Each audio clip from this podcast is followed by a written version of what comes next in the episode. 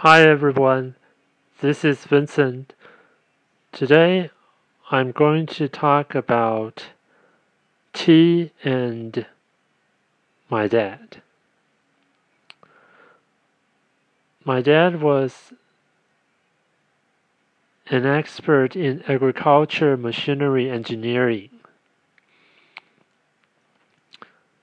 And in his early career life, he was invited to the Tea Institute in Taiwan to uh,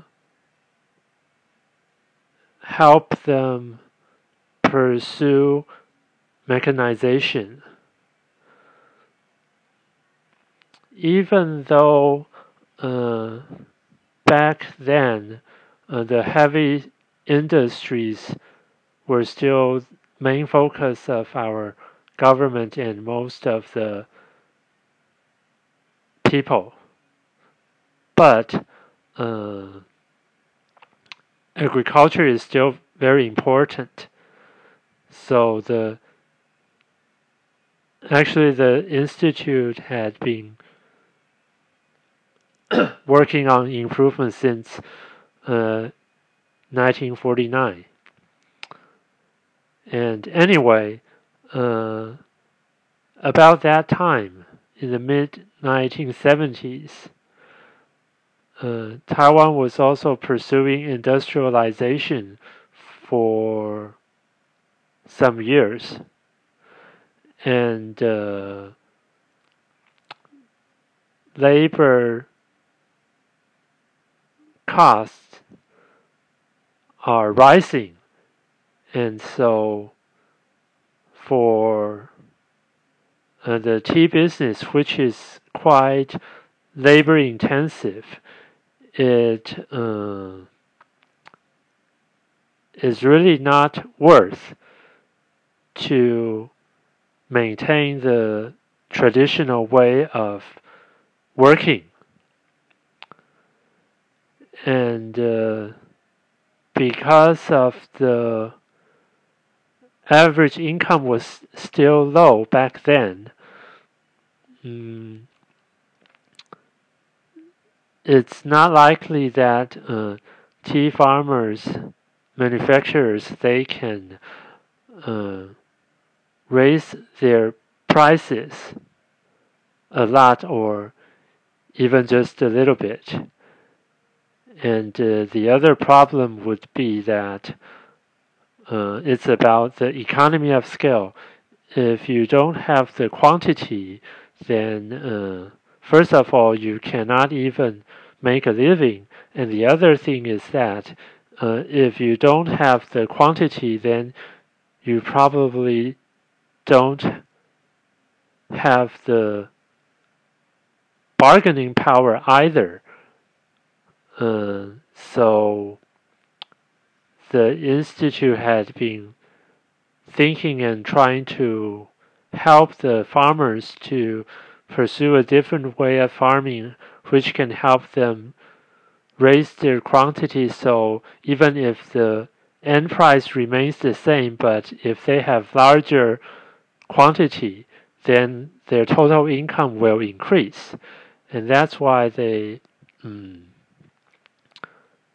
found a very young uh, engineer, my dad, to help them pursue mechanization.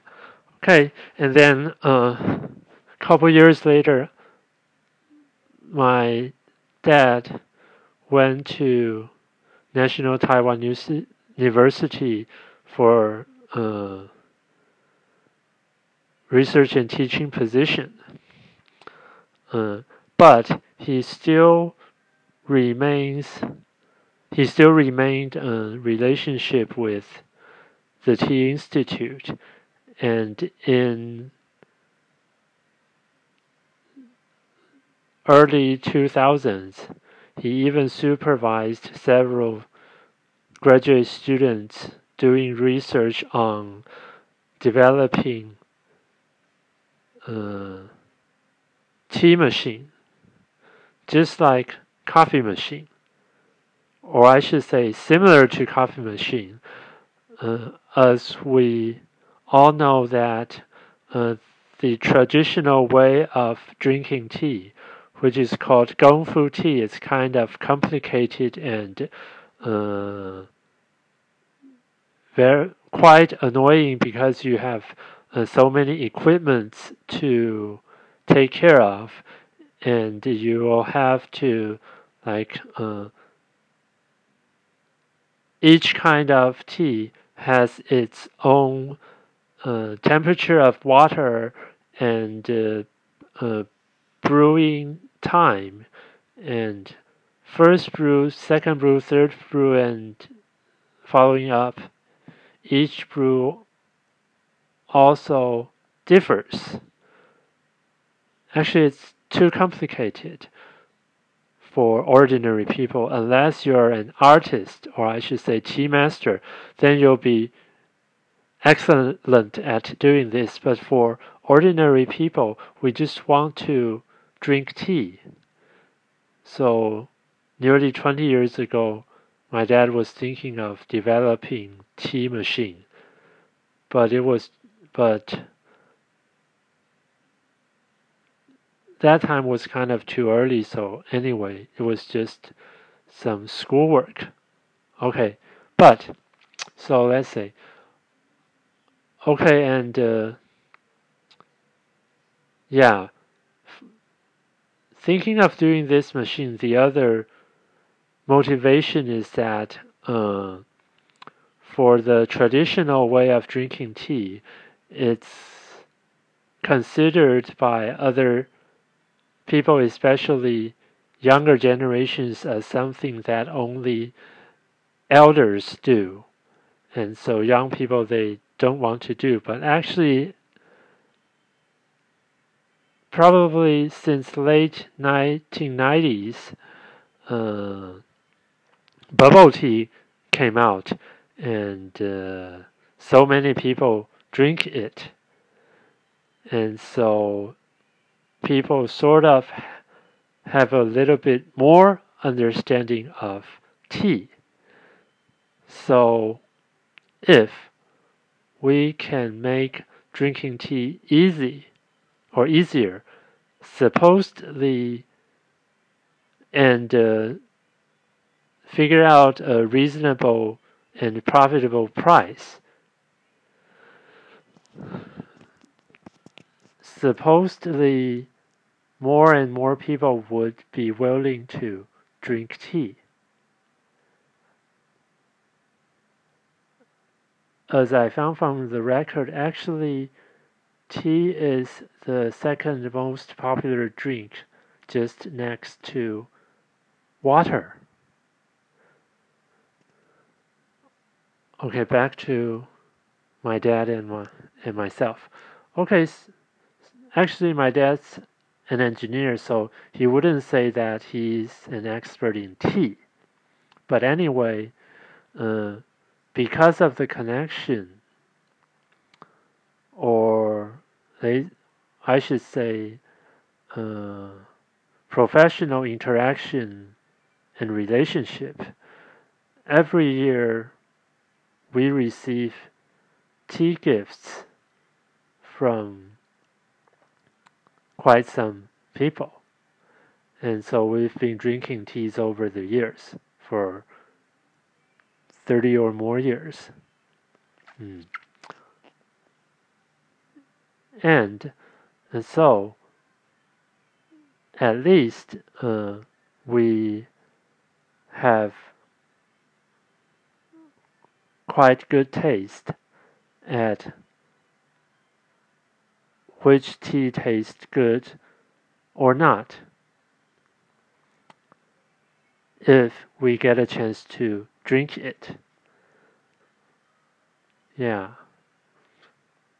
So that's the part of my dad's relationship with tea. And so, as for myself, I got the chances to drink tea since childhood because of my dad, and I heard him uh, talking about his uh, his uh, schoolwork supervising students developing tea machine, and of course, those roused my interest in the tea industry. And, uh, but it still took me